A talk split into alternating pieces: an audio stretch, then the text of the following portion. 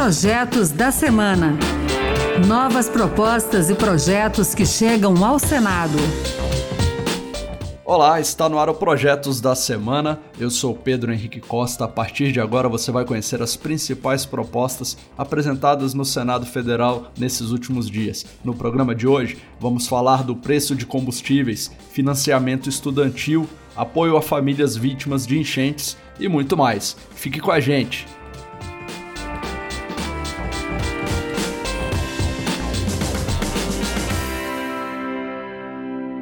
Esse é o primeiro programa de 2022 e a gente vai falar dos principais projetos apresentados desde o início do ano legislativo, que começou dia 2 de fevereiro.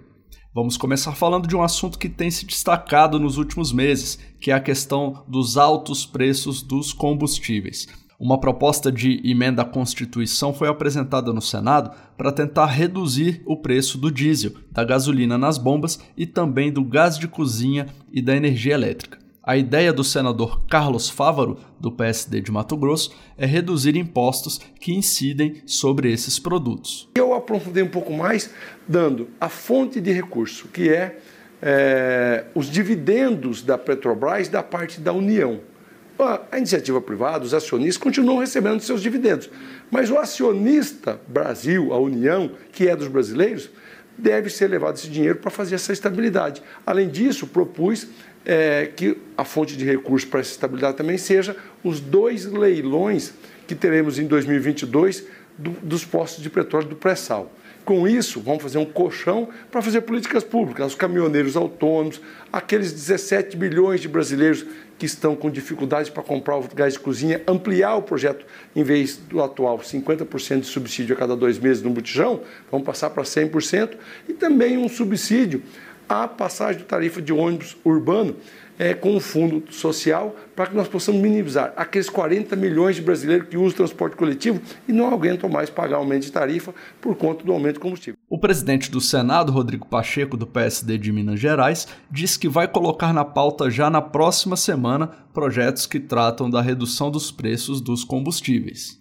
A PEC já está aí com as assinaturas suficientes para ser tramitada dentro da urgência necessária para poder levar adiante. O importante é nós termos realmente todas essas iniciativas colocadas no papel com a busca o máximo possível de convergência e buscarmos essa apreciação na próxima semana no Senado Federal para reduzir o preço de combustível. É isso que nós queremos, que haja essa redução do valor de combustível, que se contenham eventuais altas do combustível, porque isso impacta muito na sociedade brasileira e pressiona muito a inflação. Aqui no Senado, além da PEC do senador Carlos Fávaro, já estão na pauta do plenário um projeto do senador Rogério Carvalho, do PT de Sergipe, que cria um fundo de estabilização do preço do petróleo, e outro da Câmara, que estabelece um preço fixo do ICMS para combustíveis.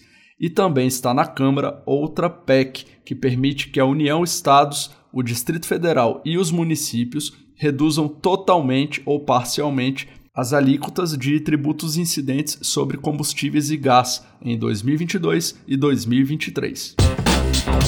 A gente continua falando de temas da economia. O Pix já é a forma de transferência de dinheiro mais usada hoje no país, mas também tem sido alvo de muitas fraudes e golpes. Isso motivou o senador Chico Rodrigues, que é do Democratas de Roraima, a apresentar um projeto que cria a Lei de Segurança do Pix. Segundo ele, as medidas vão permitir a rápida recuperação de valores transferidos por meio de fraude. Vi e ouvi muitos casos sobre golpes aplicados por estelionatários usando a ferramenta do Pix, usando a ferramenta do Pix para cometer crimes de ordem financeira, estelionato e até mesmo crimes hediondos, como sequestros, a fim de fazer a pessoa sequestrada refém e libertá-la somente depois de esvaziar suas contas usando a ferramenta que hoje está em quase todos os smartphones dos brasileiros, que tem uma conta bancária e usam o Pix como forma de pagamento.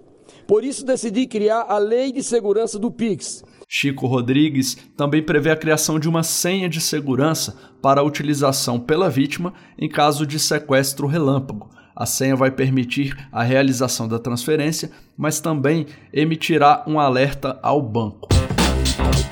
O tema agora é emprego. A pandemia piorou muito a oferta de trabalho no país. Hoje, cerca de 14 milhões de brasileiros estão desempregados. No ano passado, o governo implementou o Programa Emergencial de Manutenção do Emprego e da Renda, que permitiu a redução da jornada de trabalho e também de salários, e autorizou acordos diretos entre empregados e patrões. Mas essa MP não foi aprovada. Agora, o senador Carlos Portinho, do PL do Rio de Janeiro, decidiu transformar essas regras em projeto de lei. Ele considera que o programa pode garantir emprego e renda em momentos de crise sanitária ou de calamidade pública. Vamos falar agora sobre o FIES, que é o Programa de Financiamento Estudantil do governo. No final do ano passado, uma medida provisória trouxe possibilidade de perdão de parte da dívida dos estudantes. A inadimplência chegou a um nível bastante alto, agravada pela pandemia. E a senadora Marisa Gomes, do Progressistas do Acre, apresentou um projeto que concede anistia total dos débitos para os estudantes que alcançaram 75% de aprovação nas disciplinas. Outra contrapartida é a prestação de 36 horas de serviço voluntário. E o projeto de agora trata das licenças maternidade e paternidade. A ideia é permitir que o pai e a mãe da criança decidam como cada um prefere tirar os dias garantidos em lei para os cuidados do bebê. O autor da proposta, o senador Randolfo Rodrigues, da Rede Sustentabilidade do Amapá, se inspirou nas experiências de outros países, como Finlândia e Alemanha. Pelo texto, o prazo somaria os períodos previstos em lei das duas licenças, de pai e mãe, totalizando 240 dias. As fortes chuvas que causaram enchentes e provocaram mortes e perdas em cerca de 10 estados do Brasil motivaram propostas aqui no Senado. Apresentado por sete senadores, um projeto de lei cria um programa emergencial de apoio aos estados e municípios com repasses feitos, entre outros critérios, segundo a estimativa da população que vive em área de risco. Algumas ações previstas no programa são o socorro e assistência às pessoas atingidas por desastres naturais e a recuperação das áreas afetadas, mas o dinheiro poderá ser usado em políticas habitacionais.